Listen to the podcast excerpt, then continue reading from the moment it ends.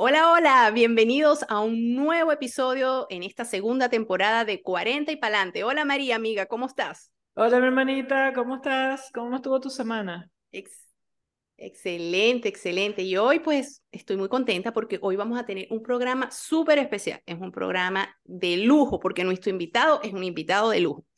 Él es venezolano, orgullosamente tachirense, una zona muy especial de Venezuela para los que nos siguen de otro país. Eh, es un estado, yo diría, no es porque yo sea de ahí, pero es como el mejor estado de Venezuela. Entonces, eh, bueno, orgullosamente tachirense, él pertenece a una dinastía de médicos urólogos muy respetados y de mucho prestigio en nuestro estado, en el estado Táchira. Eh, él actualmente eh, ejerce su, su, profesión en San Cristóbal. Él se graduó en la Universidad de los Andes, una universidad muy reconocida en nuestro país, sino de las más importantes. Y no solo fue que se graduó, se graduó de médico y se graduó de médico summa cum laude. ¿Qué les parece? ¿Mm? Nada wow. fácil, ¿no? Wow. Él es, como les estaba diciendo, nieto e hijo de médicos eh, que han dejado el nombre de, de, pues, de, de, de, de, de, nuestras raíces en alto. Y bueno, hoy está con nosotros porque vamos a explorar un poco sobre los cuidados que deben tener, eh, sobre todo los hombres, después de los 40, porque siempre hemos escuchado que, bueno, que la mujer, que la menopausia, pero como que se habla muy poco de los hombres, de qué pasa con ellos. O sea, por lo menos tienen algo que sufran, así como sufrimos nosotros.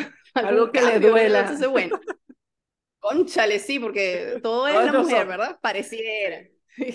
Entonces, nuestro invitado de lujo está hoy para que hablemos de eso, para darnos un poquito de luces sobre los cuidados, sobre todo a nivel de, de los hombres, también obviamente de las mujeres, pero nos vamos a enfocar un poquito más porque sabemos que tenemos una audiencia masculina allí que nos escucha también. Entonces, Ramón, bienvenido, bienvenido a nuestro programa. Es un orgullo para nosotras tenerte aquí.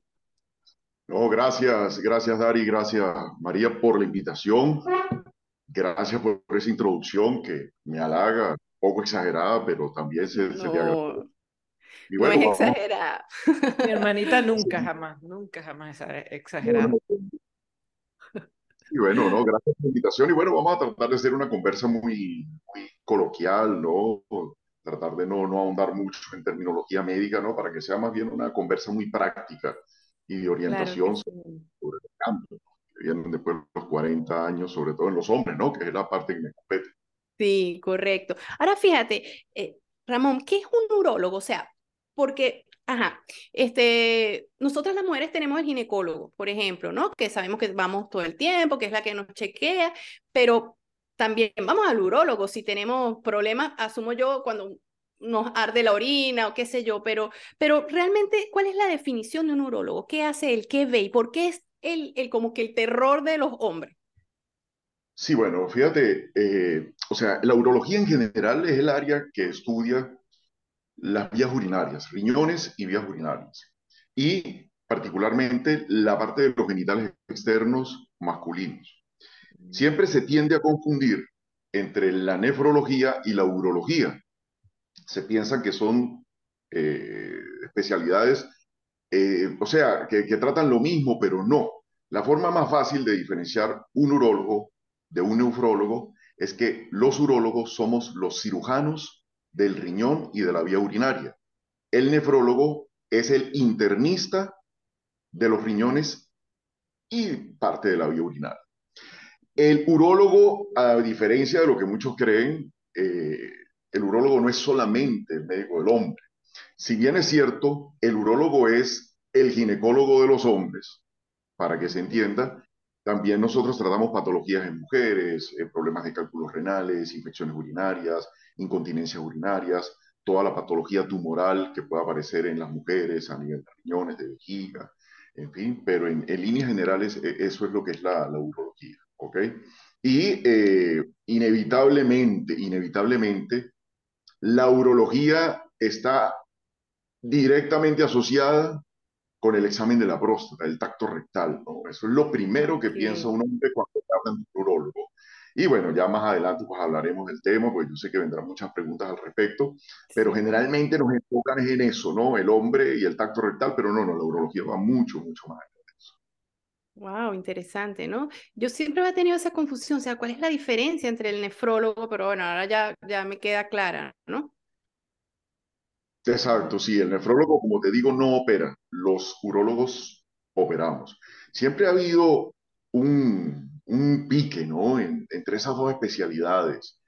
Eh, en ese sentido, una vez estando yo formándome como médico, un nefrólogo hizo el comentario de que el nefrólogo es el que arregla el motor del carro y el urólogo es el que limpia el tubo de escape. Como a manera despectiva, y claro, yo con la tradición de urólogo que tengo no me pude aguantar el y me levanté y le dije, doctor, yo creo que usted está confundido. El nefrólogo es el que le pone el aceite al motor y el que repara el motor y lo cambia es el urólogo. wow, Eh, pero, pero sí, siempre ha habido ese, ese ese conflicto entre el nefrólogo y el nefrólogo, pero en el fondo tenemos que llevárnoslas bien porque somos dos especialidades que O dependen una de la otra, ¿no? claro, Muchas veces sea, es necesitamos como la la, nefrólogo. arquitectura y la ingeniería civil. algo así. Exactamente. Que ir de la mano, definitivamente. Sí, sí, siempre hay esos piques. Eh, eh, bueno, por lo menos en el caso también de nosotros está la ingeniería industrial y la mecánica, ¿no? Que Eso no se puede como comparar una cosa con la otra, son ah, muy diferentes. ¿cómo no? no, no hay manera de... ¿Cómo no? Ah, sí. Cada uno tiene su campo de acción.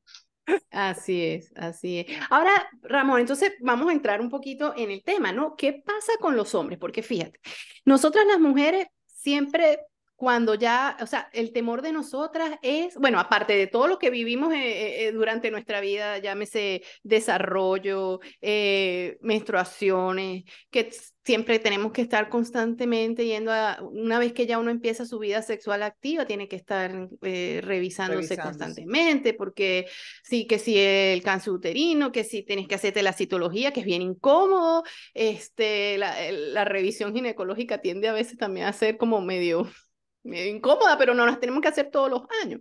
No nos Y por quejamos. supuesto llega el, exacto, pero llega el, te- el, el, el famoso tema ya cuando cumplimos cierta edad, que bueno, viene la menopausia y todo es, ay, esta está menopáusica, esta está ya menopausia, esta está amargada, esta tiene el calorón, esta, ¿sabes? Está como ese estigma. Y entonces yo digo, bueno, ¿y los hombres qué? Pues a los hombres no les pasa nada, no cambian. no- Entonces, háblanos un poquito, ¿qué cambio a nivel ya biológico pues tiene un hombre también con los años y por qué necesita ir a, a un urólogo, por ejemplo? Porque por lo menos después de los 40 he escuchado, porque como te digo, nosotras sí estamos como que acostumbradas a que tenemos que hacer la visita al ginecólogo, ¿sabes? Todos los años, pero el hombre, ¿qué? ¿Por qué el hombre no sufre como nosotros? O Y bueno, bueno, no, no- no es, sí, sí, fíjate, no, fíjate, fíjate lo siguiente, ¿no? Para introducir la pregunta, eh, quería hacer ese comentario. eh, yo sé que muchos de los invitados que ustedes han tenido en el programa tienen una frase muy repetida, una frase eh, quizás muy cliché, de que la edad es un número, que todo está es aquí. Ujú, Pero, pero si nos vamos desde el punto de vista médico, pues la edad no es solo un número, la edad no es solamente un número, eh, la edad conlleva una serie de cambios emocionales, una serie de cambios físicos y una serie de cambios bioquímicos que son inevitables. Y en efecto, como tú me dices, sí, las mujeres tienen su menopausia, los hombres también tenemos nuestra menopausia, que no se llama así, pero muchas veces para hacer la correlación y la comparación, hablamos de menopausia masculina, que realmente se llama es andropausia. Eh, actualmente se usa otro término que a mí me parece que es muy largo y poco práctico, que es el síndrome de deficiencia androgénica del hombre que envejece, pero creo que es más fácil, antes de decir no estoy sufriendo del síndrome de deficiencia androgénica del hombre que envejece, creo que es más fácil decir estoy sufriendo de, de andropausia, ¿ok? Eh, para resumir, la andropausia es simplemente el declive de las hormonas masculinas, la testosterona, que es la gasolina que nos mueve a todos los hombres. O sea, la testosterona es la hormona que nos mantiene sexualmente activos, es la hormona que nos mantiene vigorosos, es la hormona que nos mantiene de buen humor, es, es la hormona que creo que la mejor forma de, de, de poder entender qué es la testosterona para nosotros es la gasolina del hombre. Y simplemente, ya después de cierta edad, eh, empieza a declinar los, los, los niveles y bueno, eso trae una serie de sintomatologías, una serie de consecuencias que ya, más adelante hablaremos de eso. Wow, entonces sí tienen su proceso. ¿Y cuáles son, o sea, cuál sería la, la sintomatología y a partir de qué edad empieza a hacerse evidente esta, este declive de, de la testosterona en los hombres?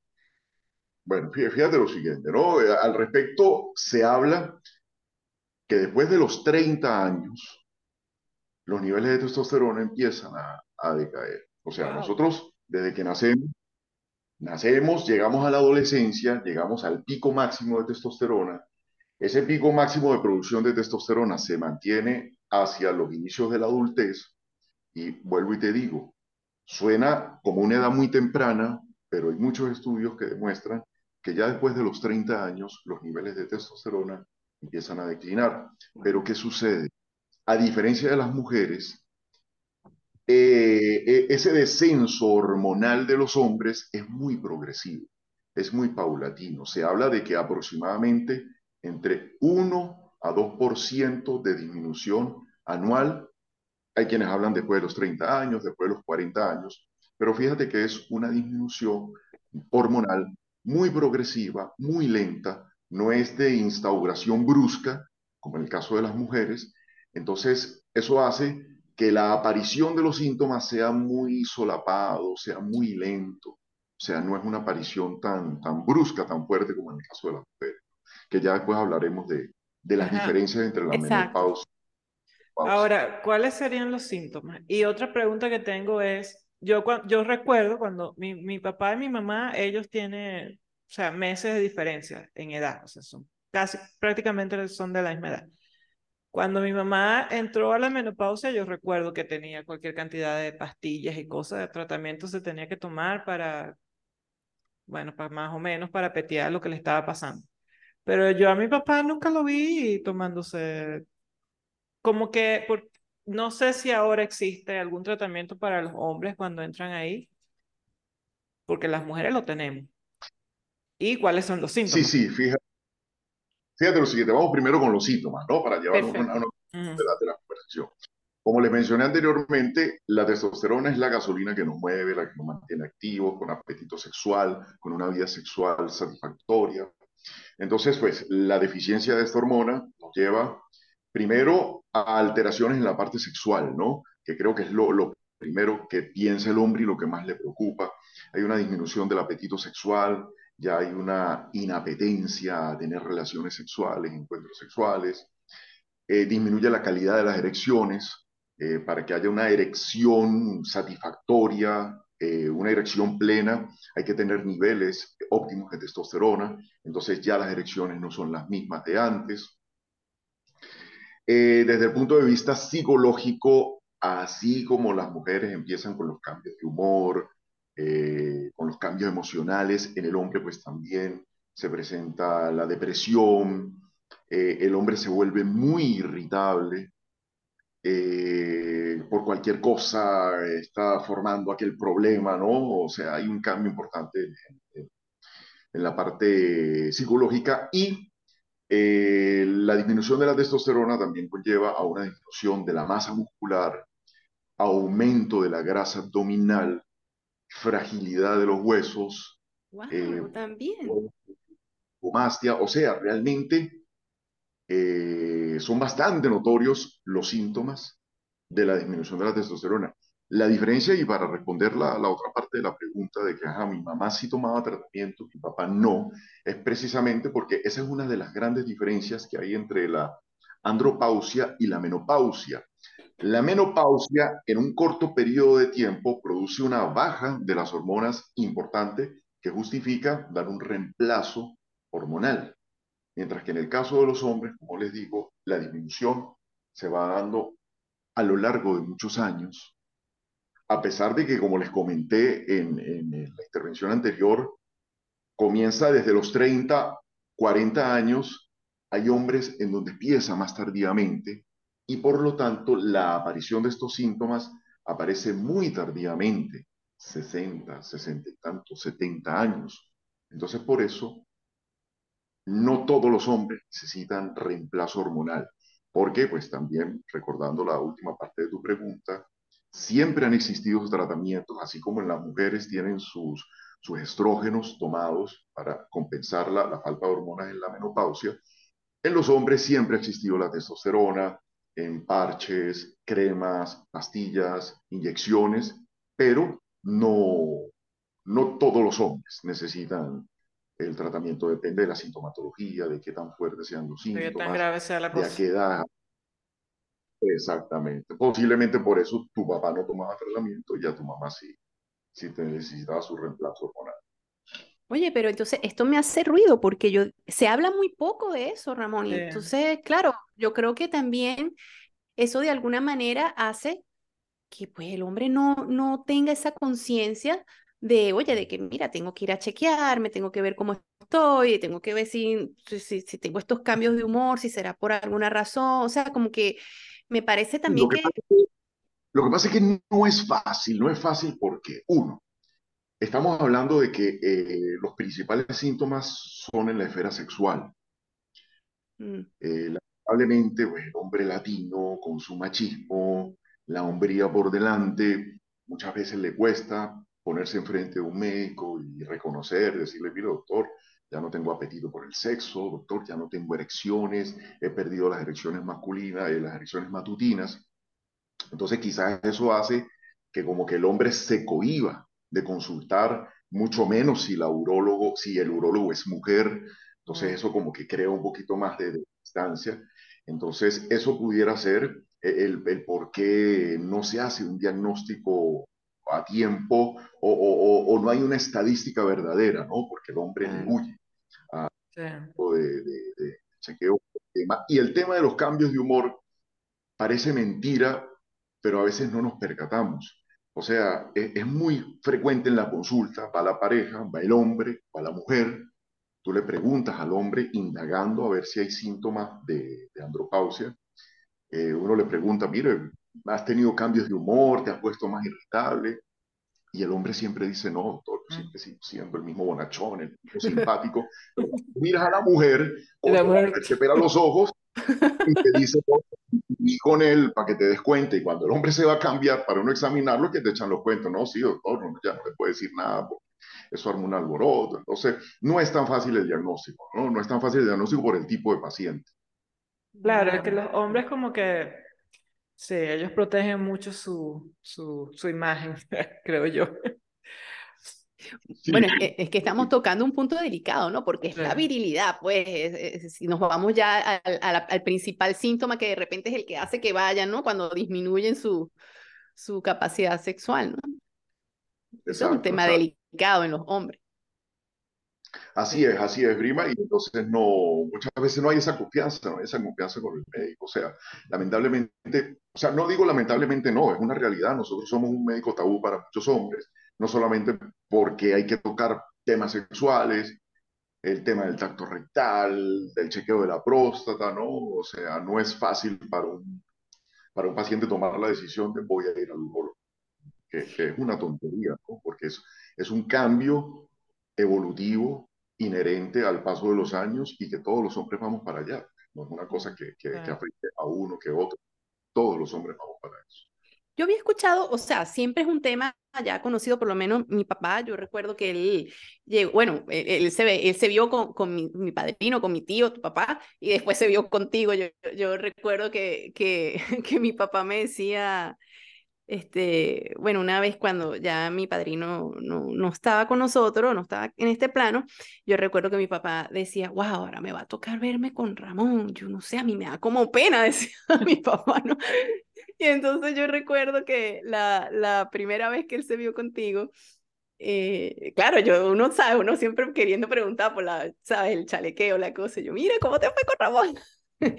Dice, mm, el, el, carajito, eh, o sea, es que para uno es impresionante, dice, porque por más que sea, yo lo vi chiquito y wow, Ramón va a ser, Ramón, o sea, o sea, él decía algo así como que, wow, Ramón viene con todo, ¿no?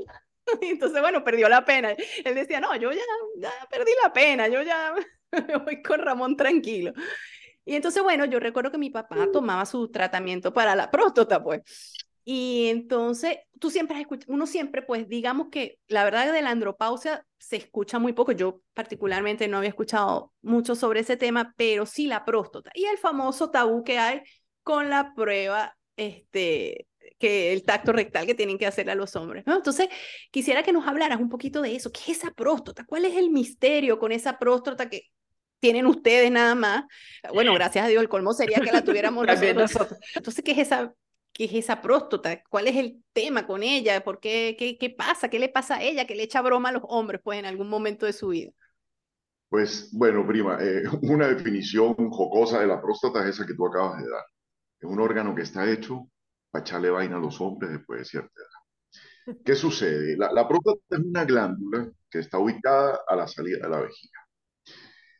La función de la próstata, netamente reproductiva, producir el líquido seminal que se va a combinar con los espermatozoides para formar el semen y, poder así procrear. Pero el tema con la próstata es que con el paso de los años, la próstata empieza a crecer, a aumentar de tamaño. Cuando la próstata aumenta de tamaño, empieza a trancar la salida de la orina. Entonces es cuando los hombres empiezan a orinar con menos fuerza, a pararse en las jugadas, a tener que orinar muy seguido, a pujar, hacer fuerza para orinar, etcétera, etcétera. Pero la próstata no solamente sufre de crecimiento, sino que la próstata también puede sufrir de cáncer. Y eh, el, precisamente ahorita en noviembre vamos a entrar en lo que se llama el mes azul. Estamos saliendo del mes rosa, que es el mes en donde se hace, eh, se pregona el chequeo de las mujeres, el lógico, vamos a entrar en, exacto, en Movember, que es llamado el mes azul, donde se promueve el de, de, la próstata, precisamente porque el objetivo principal de los chequeos prostáticos es descartar cáncer. Okay. ¿Qué sucede? No sabía que Exactamente igual. Tenemos en, en, ahorita en noviembre, en noviembre va a haber una, todos los noviembre hay una campaña publicitaria eh, el, la imagen es un bigote, ¿no? Un bigote haciendo referencia a la masculinidad, hombres. Entonces, eh, todo es fomentar eh, el chequeo de la próstata, pero el chequeo, como les digo, principalmente es para descartar el cáncer de próstata. El cáncer de próstata es una enfermedad que puede aparecer en cualquier momento y no dar síntomas. Entonces, exactamente igual como una mujer tiene que ir a su ginecólogo así no tenga síntomas, así no tenga ningún tipo de molestia, simplemente a manera de chequeo, en el hombre se aplica exactamente lo mismo. Lo que pasa es que lamentablemente en el hombre, por el tema tacto rectal, el chequeo de la próstata se ha vuelto un tabú, se ha vuelto algo incómodo y precisamente por el tacto rectal es que muchos hombres dejan para tarde el chequeo. Ya a veces cuando llegan el cáncer de próstata está presente, está avanzado, ya está en etapas en donde no se puede curar. Entonces, precisamente este mes de noviembre es para incentivar la campaña del chequeo, para que los hombres le pierdan el temor al tacto, eh, porque parece mentira, ¿no? Y es también la pregunta de muchos pacientes. Doctor, vivimos en una era de avances imagenológicos, cirugías robóticas, láser, etcétera, etcétera, y ustedes siguen usando el tacto rectal para el diagnóstico del cáncer, o sea, suena como algo muy arcaico, suena como algo muy retrógrado, prehistórico, pero lamentablemente todavía sigue siendo la herramienta, junto con el examen de sangre, que tenemos para orientar y hacer el diagnóstico. Entonces, lamentablemente, mientras las guías americanas, las guías europeas sigan estableciendo el tacto rectal como herramienta para diagnosticar el cáncer, es lo que tenemos que hacer. ¿Y a partir de qué edad debe el hombre pues hacerse este examen? Pues porque, por ejemplo, nosotras la mamografía no las tenemos que hacer a partir de los 40 y si hay algún historial familiar, inclusive un poquito antes, junto con el eco, no sé qué. Los hombres, ¿cuándo deberían empezar a hacerse su examen de su tacto, pues eh, su, seguimiento a, la próstata? es muy similar al de las mujeres, ¿no? Quizás en los hombres todavía, todavía tenemos esa ventaja que que empezar un poco más tardíamente, pero se recomienda empezar a los 40 años. Entre los 40 años y los 50 años hacemos la evaluación con el examen de sangre, el antígeno prostático, ecografías, y el tacto rectal lo empezamos a hacer después de los 50 años. Oh, Eh, en línea general, o sea, la- la- las guías, tanto las guías americanas, las europeas, establecen que el chequeo debe empezar a partir de los 50 años y a partir de los 40 años cuando hay un antecedente de cáncer de próstata en línea directa o cáncer de mama incluso. Pero la recomendación es que así no tengas ningún antecedente en tu familia, nada te quita, después de los 40 años, empezarte a hacer un antígeno prostático, un examen de sangre, que no es un examen costoso, es un examen de rutina, y eh, ya después de los 50 sí empezamos a hacer el tacto. ¿Y por qué es necesario, o sea, si, si existe el examen de sangre, ¿por qué hay que agregar después el tacto a partir de los 50 años? Sí, porque es que, el, como te digo, el objetivo es descartar cáncer, ¿no? Sí. Si, si bien es cierto, la mayor, el mayor porcentaje de cáncer de próstata se diagnostica por antígeno prostático, hay un pequeño porcentaje de pacientes que cursan con examen de sangre normal, pero a la hora de hacerle el tacto es que se detecta la enfermedad, bien sea que toques un nódulo, una dureza, una simetría de la glándula. Entonces, eso es lo que justifica el hacer el tacto rectal. O sea, hay muchos pacientes que llegan y te dicen, no, doctor, yo confío más en el examen de sangre, no en el tacto, o lo contrario, no, doctor, hágame el tacto que yo confío más. No, no, no es cuestión de confiar más, son exámenes que se complementan. Hay que hacer el tacto, hay que hacer el antígeno, y cualquiera de los dos que salga alterado es indicación de biopsia para hacer un descarte de, de cáncer. Wow. Pero, y, o sea, y no hay manera, o sea, no, no, no hay otra forma. Tienen que hacerse entonces los dos exámenes, son complementarios. No, no se puede este, descartar a uno por el otro. Sí, no, no, hay que hacer los dos, hay que hacer los dos, hay que hacer el tacto, hay que hacer el antígeno, vuelvo y te digo, eh, el, escenario más frecuente es que el cáncer se diagnostique con un antígeno elevado y un tacto normal, pero hay un pequeño porcentaje de pacientes que, es solo al tacto donde se puede detectar la enfermedad, a pesar de que el antígeno está normal. Si bien es cierto, existen ahorita una serie de exámenes imaginológicos, las resonancias magnéticas multiparamétricas, que te orientan a si hay la presencia o no de un cáncer, todavía ninguno de esos exámenes imagenológicos, llámese de tomografía, resonancia o lo que quieras, todavía no hay un consenso en las organizaciones urológicas que diga que van a suplantar el tacto rectal. Entonces, como mientras las guías eh, le den prioridad al tacto rectal, tenemos que seguirlo así. Entonces, ni modo, tienen que acostumbrarse a su examen, ¿qué más van a hacer, verdad? Bueno, nosotros nos hacemos la citología que, que tampoco es nada cómoda Nada y es la única formación. Ajá, Ra- Sí, eh, Ramón, tengo una, una, Ah, tengo una pregunta para ti. Y ahora, tal vez yéndolo. Yo sé que para la persona que se va a hacer el tacto es incómodo, pero yo me imagino que tú haciendo eso, ya me imagino que ya a estas alturas ya no, ya debe ser pan nuestro cada día, pero ¿cómo fue tu primera vez que te tocó hacer un, un tacto? Un examen de... No, o sea, eh, generalmente, bueno, la primera vez es cuando uno está estudiando, Ah, cuando ok. uno está, está formándose y, y- y- y generalmente lo hace uno junto con un urólogo. Eso es una situación que no es tan incómoda para uno, es incómoda para el paciente, porque vienes primero tú y después viene el urólogo Uy. a corroborar. O sea, ahí hablamos. Lamentablemente, para el paciente, pues es, es como el chiste de la junta médica, ¿no? recordando, recordando esos tiempos de, de formación, eh, cuando uno estaba formando su urólogo, yo me formé en, en Valencia, en la ciudad hospitalaria Enrique de Tejera, en una oportunidad eh, viene una valoración de un paciente, la valoración urológica, y un pacientico ya mayor de edad que estaba en malas condiciones. Cuando yo voy a hacerle el tacto al paciente, el paciente cae en paro, hizo un paro cardíaco. No puede ser. Claro, te puedes imaginar el susto en ese momento, claro, me saco, me voy, y bueno, llegaron, intentaron reanimarlo, el paciente fallece. Claro, cuando yo hablo con el internista, asustado, el, el internista me dice, no, tranquilo, Ramón, no te preocupes, es un paciente diabético, hipertenso, con tantos infartos, paciente que estaba en unas condiciones críticas hizo un infarto en el momento y se murió, no tuvo nada que ver con el tacto. Pero de ahí en adelante me gané el apodo del, del, del tacto, del tacto mortal. Imagínate el de todos los compañeros después de eso. Pero son Menos, menos mal que mi papá no sabía que eras el tacto mortal. mortal me, me, uf, fueron como dos años, el, llegó el del dedo mortal, el dedo mortal, así, así que... Ay, qué cómico, primo, no, de verdad que, este,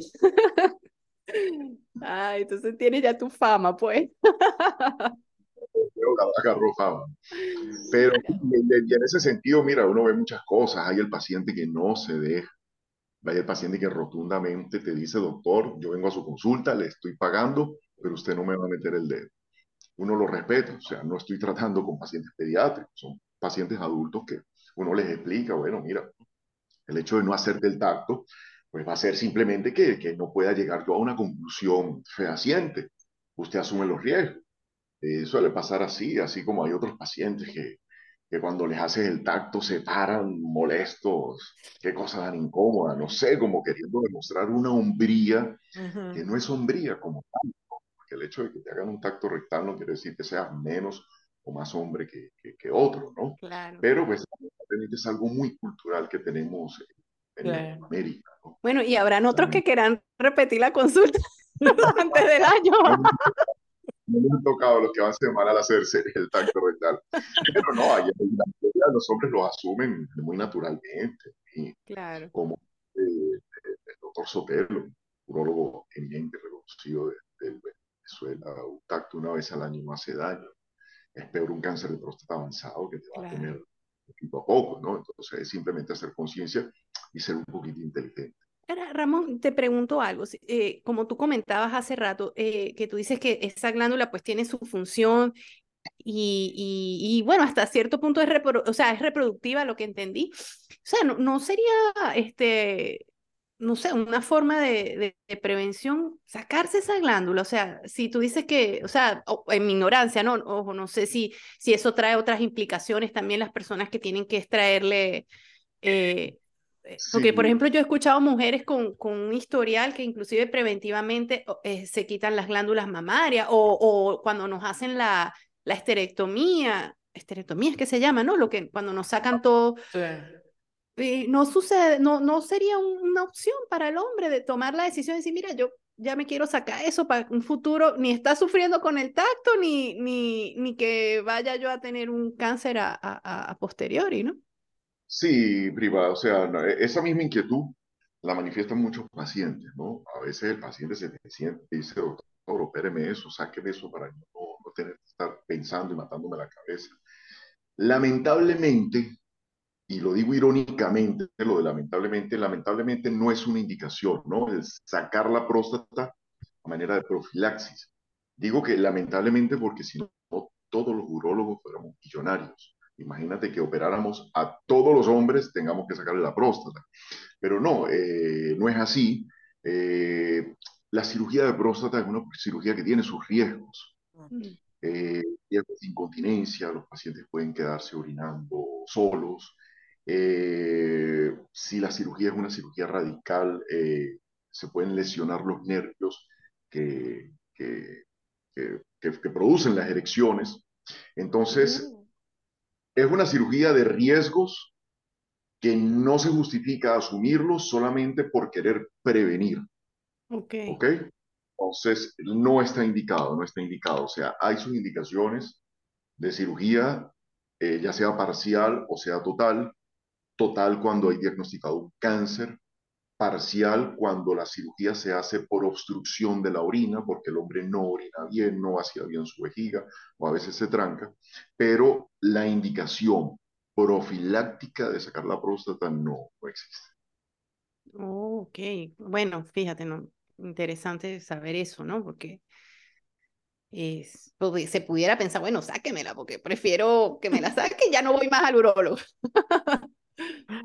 De todos modos, en ese sentido, pues también uno le dice al paciente, no se crea que si yo le tengo que operar la próstata teniendo la indicación, se va a salvar del urólogo. Igualito el paciente después de operado tiene que estar yendo al urólogo, ya no para el tacto rectal, pero sí con su antígeno prostático, porque, eh, vuelvo y te digo, cuando la cirugía no es por cáncer, la cirugía es parcial, no se saca el 100%. Oh, ok.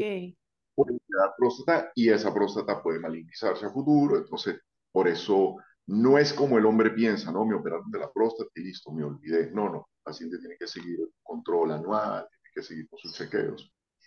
Entonces, no, no hay la indicación, definitivamente todavía no hay la indicación Y, de, y próstata.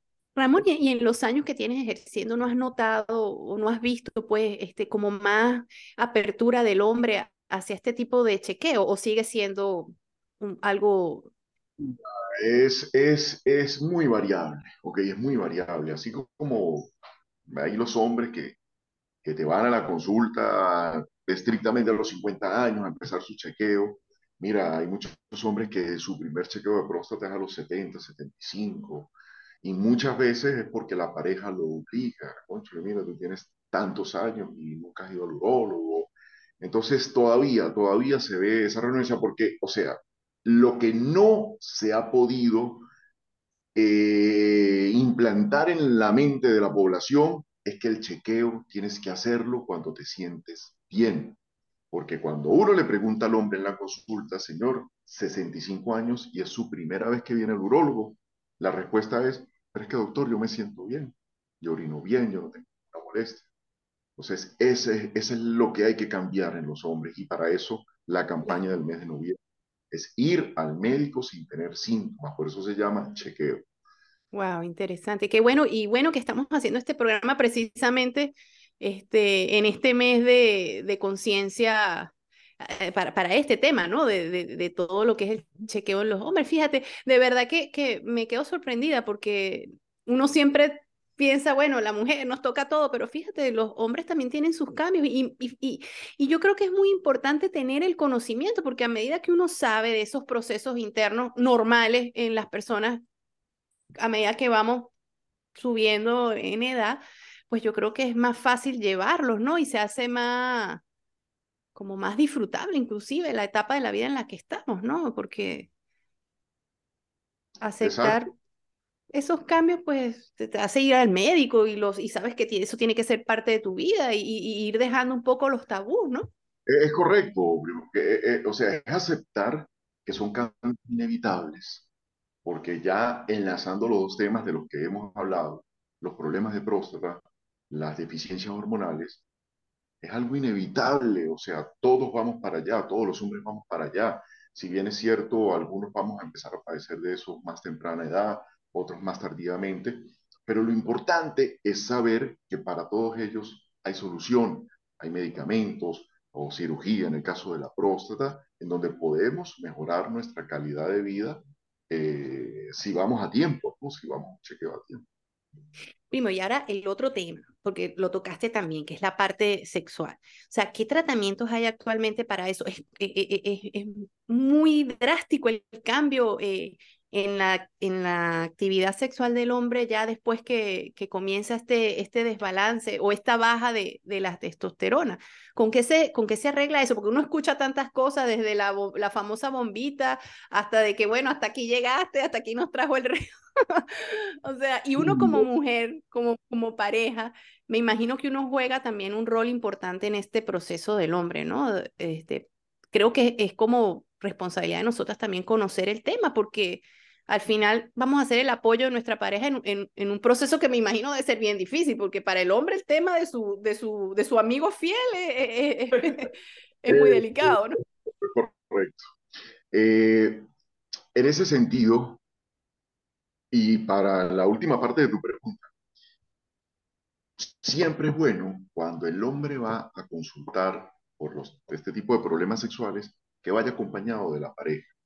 ¿Por qué? Porque muchas veces no estoy diciendo que la pareja sea la causa de la disfunción eréctil del hombre, porque ya estamos hablando de los cambios hormonales, que son los responsables de esto, pero muchas veces la pareja juega un papel importante en el sentido de que si la pareja no entiende que es un cambio evolutivo normal del hombre, empiezan los problemas, empiezan los conflictos de pareja, eso genera estrés.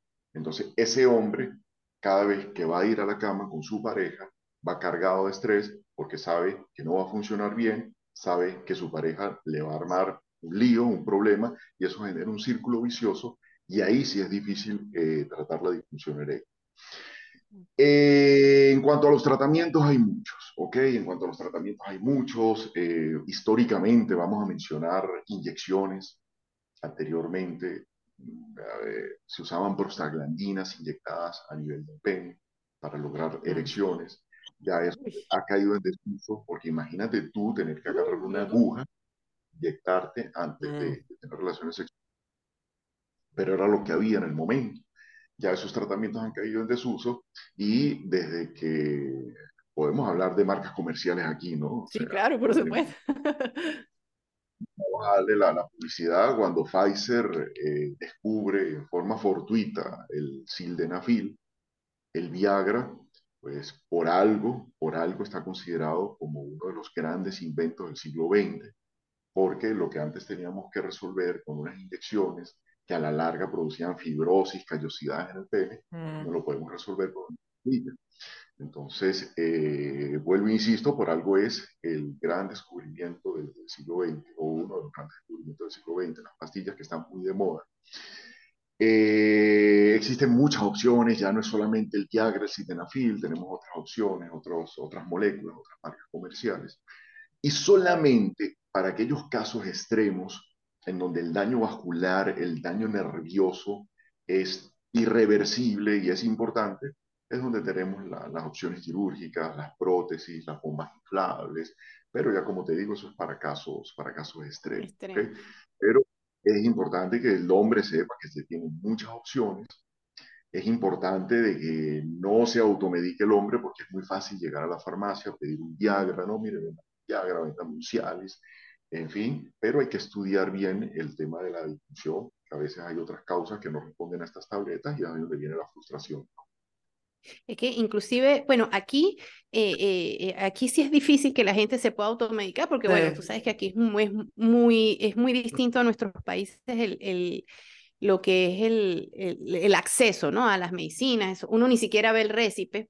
Este, y todo tiene que ir por médico, pero yo sí sé que, bueno, en nuestros países hay acceso a eso y yo he escuchado mucho de que los muchachos, los jóvenes, o bueno, no sé, eh, los que están entre los 30, ya empiezan a tomar la pastilla y ya como que un boom así como de una moda, yo no sé hasta qué punto eso sea beneficioso y si a la larga eso no es contraproducente empezar, los que lo no, no, los que lo toman por tratamiento, sino ya como por una, wow, porque quieren tener unas erecciones, wow, así de Superman. Sí, sí. Al respecto, prima, te comento, ¿no? Eh, hubo una época en donde, cuando estaba de muy de moda el Viagra, en donde los muchachos que no necesitaban la pastilla la compraban porque si estabas bien, con la pastilla ibas a estar mucho mejor. ¿A qué me refiero? La calidad de la erección iba a ser mejor, el tiempo de recuperación entre una y otra erección iba a ser menor. Entonces, por decírtelo de alguna forma, eso ponía a esos chamos a volar y a cualquier cosa que se les pusiera por el frente. Que si es malo o no, o sea, Fisiológicamente no es malo. Y ya te voy a, explicar esto. Psicológicamente sí pudiera ser malo. ¿Por qué? Porque si el joven, el muchacho se acostumbra, mm. o, o mejor dicho, no, no es que se acostumbre, si el muchacho cree que está funcionando por la pastilla y lo contrario, si cree que si no se la toma no va a funcionar, va a causar una disfunción eréctil psicológica porque va a, crear una, va a crear una dependencia psicológica de la pastilla. Entonces, el día que no se la tome, se va a estresar, se va a llenar de nervios porque y no va a funcionar. Entonces, eso es lo malo, eso es lo malo. Ahora, tomar esas pastillas a temprana edad no es malo. Fíjate lo que te voy a comentar. Ya actualmente se está recomendando tomar este tipo de pastillas a partir de los 40 años. A los 40 años todavía uno está sexualmente bien, muy activo, competente, pero la finalidad de empezar a tomar estas pastillas a temprana edad es retardar la aparición de la función de la disfunción eréctil. Mm. prolongar la vida sexual. Entonces, aunque suene raro, eh, la indicación de este tipo de pastillas ha cambiado mucho. Cuando comenzó Pfizer con el Viagra, la indicación era tomarse la pastillita 30 minutos antes de tener relaciones en aquellos hombres que tenían erecciones no satisfactorias. Eso ha cambiado al punto de que actualmente se está indicando tomar estas pastillas todos los días, Wow. Uh, vayas por relaciones sexuales, y empezarlas a tomar a temprana edad para prevenir la disfunción eréctil. Entonces, son pastillas muy seguras, son pastillas que no solamente mejoran la parte sexual, tienen otra serie de beneficios a nivel del sistema cardiovascular, que no vamos a ahondar en eso. Eh, pero vuelvo y te digo, el problema con los chamos es que creen una dependencia psicológica. Y no tiene este, contraindicaciones, por ejemplo, en casos de hipertensión, diabetes y estas cosas, el- la pastilla, el Viagra.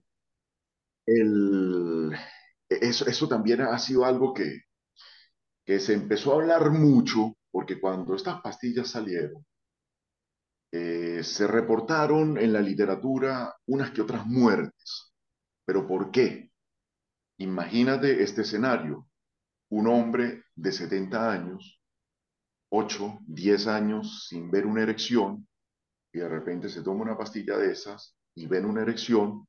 O sea, la emoción, la descarga adrenérgica que esto generaba, coño, 8 años sin ver una erección ver que estamos reviviendo, Claro. generó ciertas descargas eh, emocionales que se tradujeron en, en isquemias cardíacas y fallecimientos.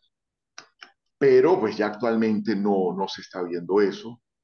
Eh, la única contraindicación, la única contraindicación de estas pastillas son los pacientes hipertensos que toman nitratos para el control de la hipertensión, pero los nitratos ya no se usan, poco se usan para el tratamiento de la hipertensión.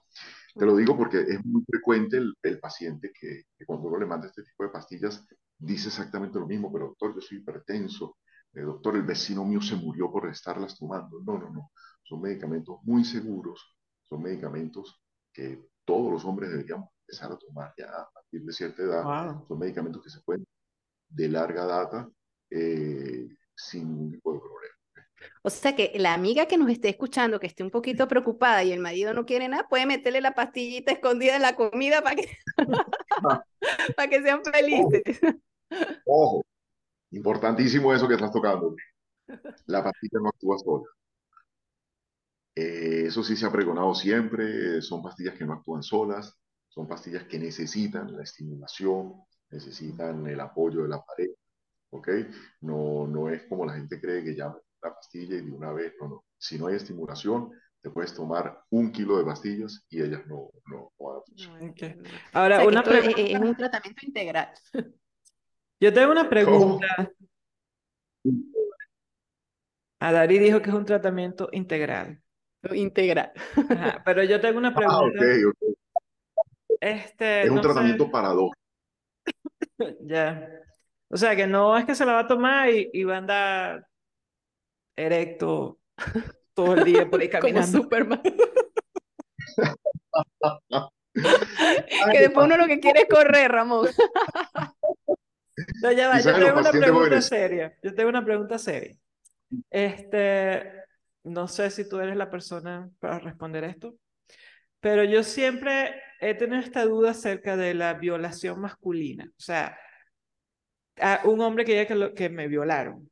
Y, yo me pregunto, o sea, si tú necesitas cierta estimulación para que esta cuestión crezca y, pueda haber relación, si tú no querías, o sea, ¿cómo eso, qué, qué pasa ahí científicamente? O, no sé cómo se puede explicar de una forma... O sea, en una oportunidad tocamos este tema en unas clases de medicina legal, porque más que un tema físico, es un tema legal.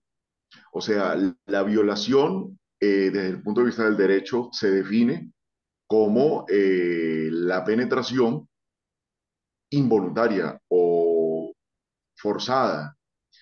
Entonces, la violación masculina, en el fondo, no debería existir, porque si el hombre tiene la erección, Ajá, es porque hay una estimulación, porque hay un deseo. Exacto. Entonces, vuelvo y te digo, eso entra más en la implicación legal, si realmente existe o no. pero eh, desde el punto de vista físico no debería existir, porque si hay una erección es porque el hombre está estimulado. O sea, no hay manera que el hombre tenga una erección sin, sin tener ganas, sería mi, mi pregunta. Eh, la respuesta es sí. Hay una patología que se conoce como priapismo. El priapismo es una erección prolongada que no tiene que ver con la estimulación sexual, tiene que ver con una serie de patologías, obstrucciones venosas que no permiten eh, la salida de la sangre del pene. Eh, pero, como te digo, esos son casos muy puntuales. Sí, pero ya eso, eso es una o sea, un hombre que no sufre de eso, que está tranquilo aquí y alguien viene, mira, yo te quiero eso, ultrajar, y él no quiere. ¿Cómo tú explicas que ocurrió sin él querer? Vuelvo y te digo, vuelvo y te digo, desde el punto de vista legal no puede, no puede pasar eso, porque si tienes la erección es porque tienes la estimulación y acuérdense que, que la erección no es solamente un acto orgánico, la erección es un, algo, es un acto psicológico. Tú puedes estar con la pareja que tú más quieras, en el mejor ambiente, pero si en ese momento te estás pensando en las deudas, estás pensando en problemas, eso no va a funcionar. Entonces, lamentablemente, la erección no es algo mecánico. La erección depende mucho de cómo se esté psicológicamente en ese momento, del bienestar que tú puedas tener. Entonces, insisto, desde un punto de vista legal, tengo entendido, yo no sé si eso ha cambiado, la, la masculina no existe para que haya un interés. Wow, pero interesante todo esto, Ramón. Entonces, de aquí lo importante y creo que lo rescatable hoy es que, mira, hay que tomar conciencia y miren que nuestros amigos, los que nos escuchan, eh, eh, oye, que asistan al médico, como tú dices, no cuando se sientan mal. La idea es ir antes para evitar llegar a unos cuadros no deseables, ¿no? Y, que sean conscientes que es algo normal, ¿no? Sí, y yo diría también que, que, no hay tanta diferencia entre el hombre y la mujer, ¿no? Por lo que él acaba de decir, no, para nosotros la parte psicológica a la hora de una relación sexual también es, influye un montón. Entonces siempre se ve como que el hombre no importa que esté viviendo lo que esté viviendo, él va, pero ahora estamos aprendiendo que sí hay cierta similitud entre, entre los dos entre los dos lados y que tal vez simplemente ellos no hablen tanto de estas cosas como, como nosotras. Es, La mujer es más abierta. Tienen su proceso también, la verdad es que lo, lo desconocía totalmente, ¿no? Pero qué bueno saberlo, ¿no? Y, y, empezar a regar la voz porque tiene que haber ese despertar de conciencia entonces del lado de los hombres para que para que, bueno, se, se comiencen a tratarse y, y, y saber que, que, bueno, que que también tienen sus condiciones y que, bueno, así como nosotras tienen que buscar ayuda, ¿no? Para, para hacerlo más llevadero, ¿no? Porque definitivamente nos va a pasar, les va a pasar. Exacto, es hacerle entender al hombre que ellos también tienen su ginecólogo. Y la pareja, parece mentira, pero la pareja juega un papel importante. Porque a veces la pareja fastidiosa, ladilla, tienes que ir al médico, tienes que ir al médico, tienes que ir al médico, termina siendo que el hombre, pues, por esa intensidad de la pareja, vaya al médico de una forma muy positiva. Entonces, la mujer también juega un papel muy importante en esto. Wow, qué interesante. Qué, qué, qué... Y bueno, y hasta, para acompañarlo, ¿no? Entonces hay que, hay que estar allí al pie del cañón.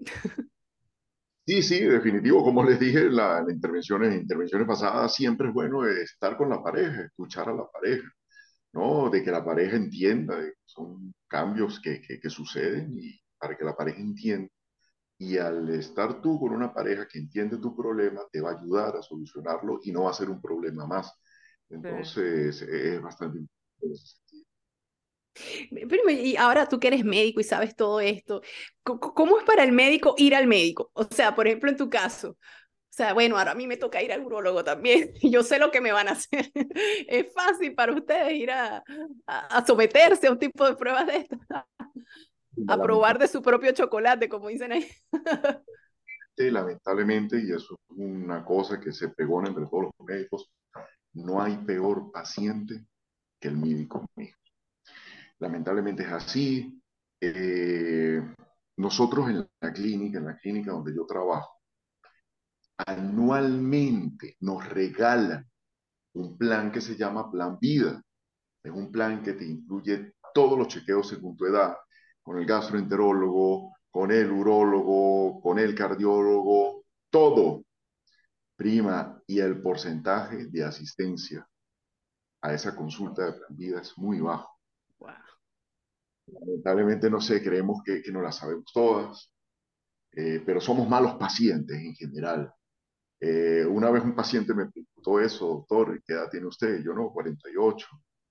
Yo todavía me faltan dos años para el tacto. Ah, doctor, ¿y cómo? No sé, no sé qué puede ser. Mi papá, que en paz descanse, mi papá se hizo su primer chequeo urológico conmigo. Mi papá tendría en ese entonces como 60 años. Y fue pues que mi mamá casi que lo llevó de las orejas. Le armó ese peo y me disculpa la palabra, pero yo sé que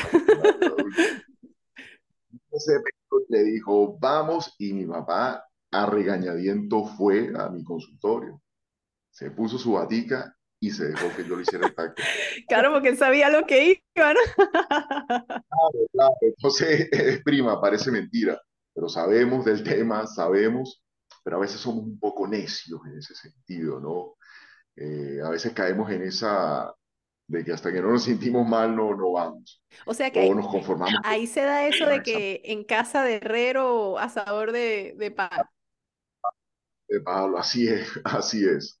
Suele pasar, suele pasar, pero no, llegará el momento, llegará el momento, ya cuando yo tenga los 50 años, pues llegará el momento en que buscará el, el colega con el que uno tenga más confianza y bueno, y, y, te ha tocado atender a algún médico, o sea, y que empiece, bueno, no, por ahí no, Ramón, o sea, este, Ramón, pues más allá. no, sí, sí, van muchos colegas a la consulta, muchos colegas a hacerse su chequeo y, y eh, o sea, en ese momento cualquier camaradería, la confianza, todo se, se, se frena, vamos a lo que vamos, te examinamos y bien, bien, gracias Bueno, y, eh, espero que ellos no sepan tu pasado de, del, de, de, matador, sí, el, el, dedo mortal.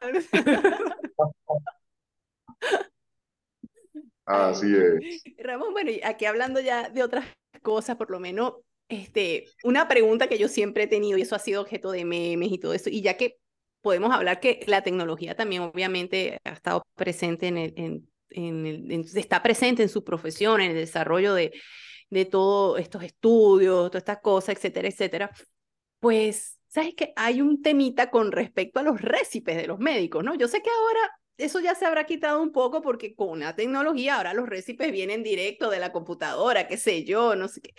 Pero Ramón, ¿por qué los médicos escriben tan mal? O sea, ¿qué es lo que pasa? ¿Por qué, por qué no ponen la, no ponían? Pues me imagino que ya muchos no lo usan, pero antes eso eran unos garabatos que, que nada más entendían en la farmacia. Es que a ustedes se les olvidaba el nombre de la, de la pastilla y lo ponían ahí para que lo descifrara el, el, el farmacéutico. ¿O qué pasaba allí? Como dicen los abogados, eso lo usa uno para evitarse la demanda, ¿no? No sé qué dice ahí. No, no, mira, yo, yo en lo particular, o sea, yo soy uno de esos. Yo tengo una letra horrible, una letra fea, pero me acostumbré a hacer mis recibes en computadora. Me acostumbré a hacer los recibes en computadora porque a veces le pasa a uno que, llega un paciente que ha sido visto por otro médico y uno le pide el recipe de lo que le mandó el médico y sí, en efecto, no entiende uno qué es lo que dice, no sé si es ir apurado, en fin, pero sí suele pasar, sí suele pasar. Eh, vuelvo y te digo, para que el día de la demanda no, no sepan qué fue lo que se mandó y no sea una Mire, ¿y cómo memorizan ustedes tantos nombres? O sea, eh, es impresionante, o sea, que medicinas hay millones, o sea, ¿cómo hacen ustedes? ¿Qué, qué, qué, qué táctica usan? ¿Qué estrategia? ¿O cómo es eso para ustedes tener en la mente todo ese poco de medicina? O, o, hay un grupo que es común en usar ustedes, ¿cómo, es eso? Sí, no, pues, pues o sea, hay muchas medicinas, pero uno en su especialidad siempre uno tiene un grupo de medicamentos que es el que más frecuentemente manda, que es el que generalmente indica, acordándome de, anécdotas, ¿no? Porque son muchas las cosas que uno ha pasado y uno ha experimentado. Una oportunidad cuando yo estaba recién graduado, estaba de médico rural en una población de aquí del estado Táchira que se llama Rubio, de donde es oriundo, pues, eh, Carlos Andrés Pérez. Así es. Eh, estaba haciendo mi rural y en esa época uno estaba comenzando, eh, uno como médico general sí tenía que manejar una amplia gama de medicamentos porque como médico general cuidas pacientes de endocrino, de gastro, de neuro, de cualquier especialidad. Y entonces en una oportunidad a mí me tocó agarrar el famoso Vademecum, que es el libro donde están todos los medicamentos eh, permitidos para su distribución y uso en Venezuela, por país, y me puse a revisar el Vademecum delante del paciente y el paciente se ofendió, se paró y se fue, porque dijo que es posible que este novato esté revisando en un libro lo que me va a mandar. O sea, tener todo esto aquí. Entonces ya no me volvió a pasar, sino que yo agarraba, me iba a otro sitio, revisaba la dosis. Y son cosas que pasan, ¿no? Que pasan y la gente no se entiende. Y, hablando aquí de todo como los locos, cuéntanos, sabes que bueno, eh, este podcast también pues está muy enfocado a, nuestra generación, ¿no? A, a, los cambios que, y todas las anécdotas que vivimos, esta, esta generación que yo considero que es bastante eh, fuerte, ¿no? Y que somos únicos, porque, mira, hemos pasado y hemos visto cambiar el mundo de una manera increíble, ¿no? Creo que nuestros padres no, no vivieron tantos cambios como los estamos viviendo nosotros, ¿no? Nosotros, este, de estar en las calles echando broma, ahora eh, eh, eh, estamos viendo ahora a nuestros hijos que no salen de, del metaverso XY, ¿no? Son unos cambios bastante... ¿Cómo, cuándo y en dónde, en qué momento, primo, tú dijiste, wow, ya me estoy poniendo de cierta edad para no decir que viejo, pero, o sea, ¿qué, qué anécdota tienes que, que te hizo como caer el 20 de que, wow, ya, ya no soy el chamito que, que tenía un paciente en, el, en, el, en la consulta. O sea, en tu vida, ¿qué, qué anécdota te ha hecho así caer en que, wow, ya son 40 y largo? O sea, eh, una anécdota así que recuerde particular, no. Pero ya cuando a ti te ven y te empiezan a decir, señor, no, señora, no, señor, no, o sea, ya, ya tú sientes que, que no eres el, el pelado de, de, de, hace años, ya entras en la crisis de los 40, eh, esa crisis que te hace, o sea, yo no sé si, si la definición es la, la que debería ser, pero esa crisis de los 40 que te hace hacer cosas que te hacen sentir de menos de 40 años. Y en ese sentido, pues tú lo sabes, prima, yo era una persona sumamente sedentaria, una persona que el único deporte que hacía era jugar PlayStation, de resto nada, y, esa crisis de los 40 pues me llevó a agarrar una bicicleta a los 37, 38 años de edad y hasta ahora no he dejado esa bicicleta. ¿Por qué? Porque esa bicicleta me hace sentir de menos de 40 años, a pesar de que tengo 48 años, el montarme en esa bicicleta, ir hasta la grita, ir hasta Mesa de Aura, ir hasta el Chorro del Indio, te lo digo porque yo sé que tú conoces esos sitios. Eh, eso me hace sentir, eso me hace sentir de, no, no tan señor, ¿no? Eh, el hecho de ponerte un casco, ponerte un lente y que no te vean bien y no te digan señor. No, y el sentirte bien, bien físicamente, mira. Entonces ahí sí me contradigo un poco de lo que dije inicialmente. Los 40 es un número, pero eh, nada es como uno se siente. ¿no? A pesar de todos los cambios hormonales, a pesar de todos los cambios físicos, eh, es, lo que uno sienta, ¿no? Es lo que uno, lo que uno quiera, como uno quiera sentirse. Si quiere sentirte más de 40 o de 40. Yo, yo, ahorita que dijiste que, que tú eras sedentario, tranquilo, la verdad es que de, del grupo de nosotros, los contemporáneos de Primo, este, eh, eh, bueno, Ramón, tú eras como, como el ejemplo que nos, que nos ponían a todos, o sea, este, mira, tú, es que se, mira, a Ramón, pues Ramón es tranquilo, Ramón es tremendo estudiante, porque bueno, señores, mi primo era de puro 20 o de A, no sé, dependiendo de donde nos escuche. Y entonces, mira, Ramón es así. Es más, yo recuerdo, Ramón, que cuando yo entré al colegio, este, al Juan 23, donde tú estudiaste, que después entré yo, ya tú habías salido, y yo recuerdo que las hermanas, ay, ustedes son primos de Ramoncito, Ramoncito para acá, Ramoncito para allá. Y Ramoncito era lo máximo. Y mira, nos pusiste esa vara alta, ¿viste? sí. Pero no, sí, sí, o sea, en ese sentido, pues sí, siempre me fui muy estudioso, o sea, me gradué con y, y, y, bueno, tiene sus frutos, he recogido los frutos de eso, he recogido los frutos eso, gracias a Dios. En ese sentido, pues, pues bien. Mire, ¿y, y, tú crees que hay una continuación de esa generación de tu, con tu hija, con Nati? En esa misma ¿Tú crees duda. que ella vaya? ¿Tú crees que ella va a seguir el camino de la dinastía Granados? ¿Cómo lo ves? No, no, no sé, realmente, no sé y, y de lo, estábamos hablando también antes de grabar esto. Eh, mi vocación por la medicina fue una vocación inculcada. Padre médico, madre médico, que lo único que te decían es tú deberías, tú deberías, tú deberías estudiar medicina, tú deberías ser médico. Y simplemente yo en esa etapa no me planteé ninguna otra opción. Medicina, medicina o medicina. Lo mismo pasó con mi hermana, Rafael. El tema fue que mi hermana empezó a estudiar medicina y se dio cuenta que no era lo de ella. Y a mitad del primer año dijo, no, esto no es lo mío, y se fue. Desertó.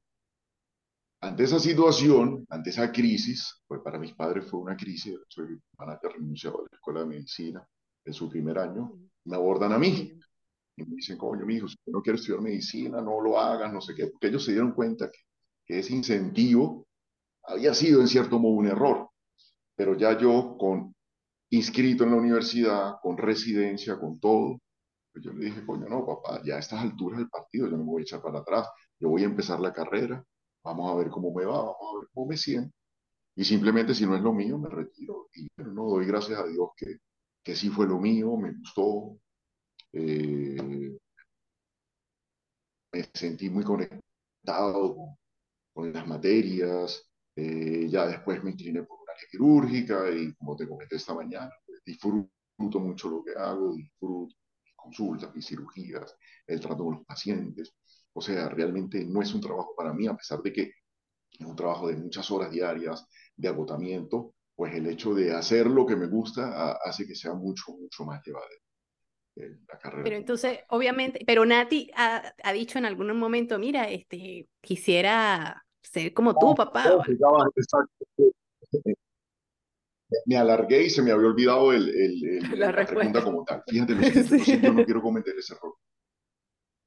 Quiero cometer ese error de, de decirle, no, tú tienes, tú tienes, tú tienes, tú tienes que ser médico, ser médico. Bueno, no, voy a darle chance. Ella está en tercer año, todavía tiene un tiempo para pensarlo, para, para tomar una buena decisión. Eh, todo el apoyo de mi parte si ella quiere ser médico, pero si ella quiere dedicarse a otra cosa, que mientras sea por vocación, la, la voy, a, la voy a apoyar. Eh, ella de vez en cuando por ahí dice que, que le gustaría ser traumatólogo, no sé por qué le gustó esa, esa vocación por la traumatología, pero todavía no sé, todavía no sé. Lo que sí sé es que me lo dijo, no voy a hacer. Sí, Se muere de hambre allá en de Venezuela. Siendo urólogo ya allá en Venezuela. También creo que fue mucho. Que, uh, bueno, mira, y hablando ya de Nati, ¿ya estás preparado para cuando lleguen los noviecitos y la cosa? Cuando te vengan a decirle, ay, este señor Ramón, ¿puedo llevarme a Nati a salir? Eso, sí me van a hacer sentir, pero no de, de, de 40 y para adelante, sino de 50 y para adelante. Todavía, no estoy preparado. Eh, llegará en su momento, no sé cómo pero más siendo Nati mi única hija, la única de la casa. Eh, esperemos que llegue el momento, a ver cómo, cómo nos comportamos. Está bien. Excelente. Ay, bueno, mira, Ramón, de verdad que esto ha sido una conversa súper, súper espectacular. De verdad que mu- muchísimas gracias por, por compartir con nosotras este espacio. De verdad que la información y, las reflexiones que nos dejaste hoy son bastante importantes. Este, de verdad que, que creo que ha sido un, que es un, que este va a ser un episodio muy provechoso y- y de verdad que muchísimas gracias por por darnos el tiempo y, y por compartir todo, esta, eh, todo lo que hablamos hoy. De verdad que muchísimas gracias. Espero que no sea la única vez que nos acompañe. Sí, Ramón, muchas gracias por, por aceptar la invitación. De verdad que fue bien ah, ilustrativa esta conversación. Aclaraste muchas dudas que por lo menos yo tenía y que creo que Dari también compartíamos. Y bueno, muchas gracias por darnos tu tiempo. Sabemos que, está, que estás, debes estar cansado. Pero bueno, muchas gracias por colaborar con la, Con la causa. Con la causa. Gracias a ustedes por la invitación. Una conversa bastante, fíjate que se nos pasó el tiempo y cuéntanos. Y bueno, pues, estamos atentos para cualquier otro podcast que quieran grabar, a cualquier otra temática. Eh, estamos a la hora. Gracias, gracias. De verdad que sí, primo. Muchísimas gracias. Y bueno, a nuestros queridos escuchas, pues la verdad es que hoy se lleva mucha información y bueno, ya saben, vamos a crear conciencia, vamos a aprovechar este mes de noviembre, el mes azul, y vamos a, vamos a hablar del tema, vamos a hacer conciencia y vamos a visitar el urólogo. Medita, ¿no hay Ay, ¿se cayó o qué? No, está. ¿Se cayó, creo? ¿O, o Ramos se, se... No, Ah, no, no, no se cayó.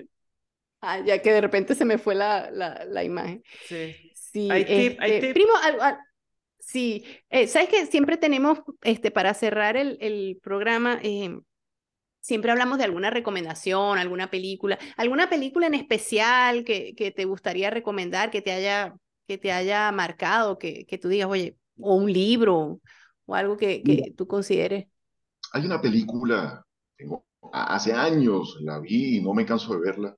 Se llama Leyenda de Pasiones. Ay, La- con Brad Pitt, ¿no? Excelente película. Es una película, la siempre que tengo que recomendar, la recomiendo. Es una película vieja, una película que tiene Sí. muchos años. Excelente. Contenido, mensaje. Sí, sí yo, yo recuerdo especialmente a Brad Pitt en esa película. ese fue el mensaje que te No, quedó. es- Brad Pitt, leyenda de pasión. Ay, sí, esa película es muy buena, estuvo nominada al Oscar inclusive. No sé si, si, si lo ganó, pero sé que, que estuvo en- nominada al Oscar. Muy buena película, de verdad que sí. excelente. Entonces, bueno, chévere, primo, muchísimas gracias una vez más. Y bueno, a todos los esperamos en nuestro próximo episodio. Y ya saben, el mes de noviembre es el mes azul y vamos a hablar sobre, vamos a visitar el urólogo. A crear Ay. conciencia, sí. Así es, con la señal de confianza. De costumbre la cosa, la señal de costumbre. Bye.